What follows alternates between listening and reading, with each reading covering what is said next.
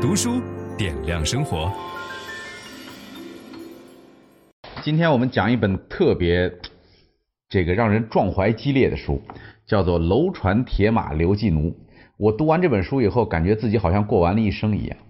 这是一本战史。什么叫战史呢？就是它的重点主要是写打仗。好多朋友不熟悉，说刘季奴是谁？大家都听过辛弃疾的叫做《永遇乐·京口北固亭怀古》，那里边有一句。斜阳草树寻常巷陌，人道寄奴曾住。想当年金戈铁马，气吞万里如虎。说的就是这位刘季奴。刘季奴的本名叫刘裕，这个人是南北朝启幕之人。就我们知道，中国古代三国两晋南北朝，从两晋、西晋、东晋结束到南北朝开启，他是启幕之人。南方叫宋齐梁陈，他是宋的开国皇帝。为什么这书好看呢？就是我读完了这个书以后，我才知道刘裕是中国历史上第一能打的人。很多人不同意，说能打的他比曹操能打吗？他比这个李世民能打吗？他比朱元璋能打吗？对吧？他比刘秀能打吗？他比这些人都能打。为什么哈？这个作者做了一个比喻，他说这些曹操也好，刘邦也好，或者朱元璋也好，都叫天下大乱。群雄并起，所以这时候呢，你可以打败仗，在这儿打了败仗，跑到另外一个地儿建立根据地，对吧？你还可以继续生存，你有很多次机会可以重新来过。但是刘裕所在的这个时代是板块之间的较量，南方就是东晋，然后北方燕和秦这几个大板块，每一次一碰撞，只要输一次，你没有任何机会回头。所以刘裕这一辈子打仗，从北府兵在阵前。前沿阵地作战开始，到最后当上皇帝，没输过，从来没输过一仗，而且经常打的都是以少胜多的仗。最让人不可思议的事是什么呢？北府兵是从这个京口过来，没有马，就这个骑兵是非常少的。就是在我们过去觉得骑兵打步兵，那就跟这个撵蚂蚁一样就撵过去了。但是他能够用步兵打败骑兵，说这人是一个非常神奇的人。那。我们首先给大家解释一下什么叫北府兵啊？北府兵的驻扎地在京口。我们过去讲京口瓜洲一水涧，就是长江隔着京口，就是我们今天镇江吃这个锅盖面的地方，镇江香醋哈。为什么这个地方的人叫北府的人呢？因为晋朝八王之乱以后叫衣冠南渡啊，很多这个北方的人都扶老携幼的往南方跑。在京口这个地方驻扎的主要是徐州和兖州这两地的人，所以把这个地方这些能打仗的人呢叫做北府兵。这个故事我们从三六九年开始讲起。三六九年的时候，刘裕七岁，那个时候有一个曹操式的人物叫做桓温，桓温要开始北伐。刘裕当时七岁，父母双亡，家里边家境贫寒。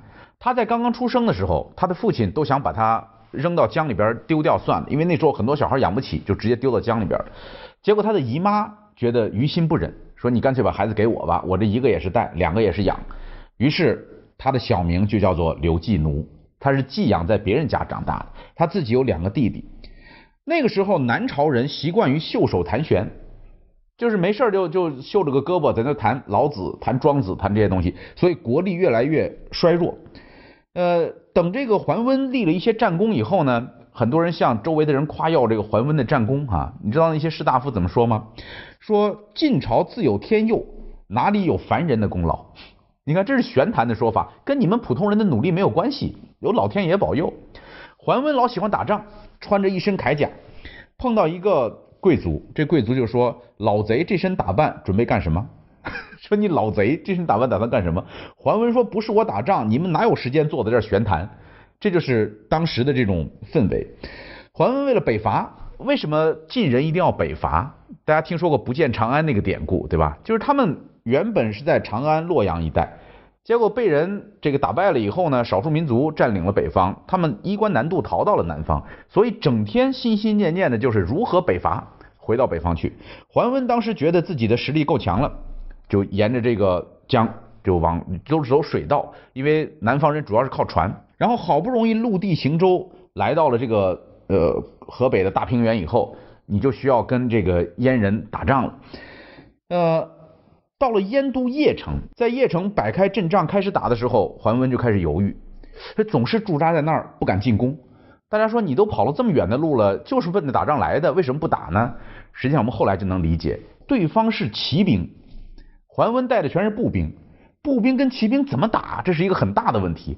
当时燕国呢，虽然也害怕，但是燕国的吴王叫慕容垂站出来说：“我愿意带兵抵抗桓温。”两个部队一碰，果然不出所料，桓温大败。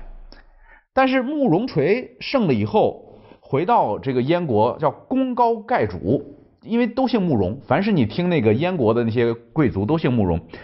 功高盖主导致的结果是被人排挤和陷害。打了这场胜仗以后，不到两个月的时间，竟然逃亡了。因为他不逃，就要有人要杀他，逃亡到了前秦苻坚的手下。这个桓温失败了以后，回去驻扎在广陵啊，广陵就是我们今天扬州那个地儿，京口、广陵那一带是离得很近的哈。京口的百姓看到那些船回来，发现将士们都阵亡了，船上都是这个残肢断臂的这些伤兵，呃，京口大痛，就是大家都纷纷招魂呐、在江上烧纸啊，这样。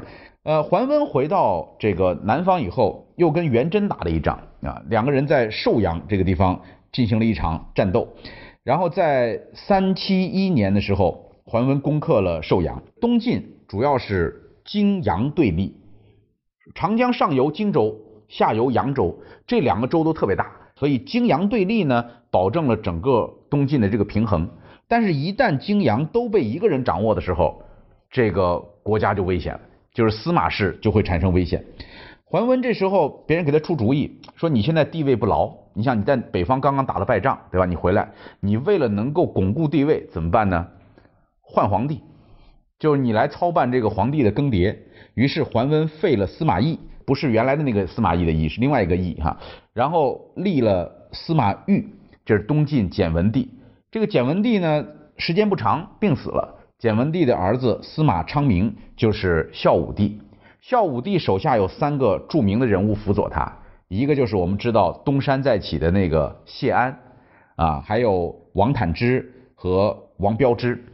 这三个人能够比较有效地制衡桓温的权力，所以东晋的权力还是在归于朝廷的。呃，当时的晋朝啊，实行的是九品中正制。这个九品中正制是一个很有意思的。用人制度，他把人分成一品、二品、三品、四品。一品的人没有，一品是圣人，所以一品空缺没有。呃，基本上你要想当个大官，至少得二品。二品的人呢，你的出身得好。所以那时候为什么士族做大了，就是因为皇权要讨好士族，所以士族就变得越来越大。你如果不是这士族中的人，你什么官你都当不了。所以九品中正制使得民间的像刘裕他们这样的人是没有希望的。分享知识是一种美德，当我们每一个人都在不断地分享知识给这个社会的时候，我们这个社会将会变得越来越好。所以，如果您喜欢这本书的内容，把它分享到您的朋友圈当中，或者给到您指定的某一个人都可以。您关心谁，就把知识分享给他。谢谢。本音档是由樊登读书小草远志提供。解锁本书精华解读全集，请搜寻 triple w 打 d u s h u 点 com 打 t w。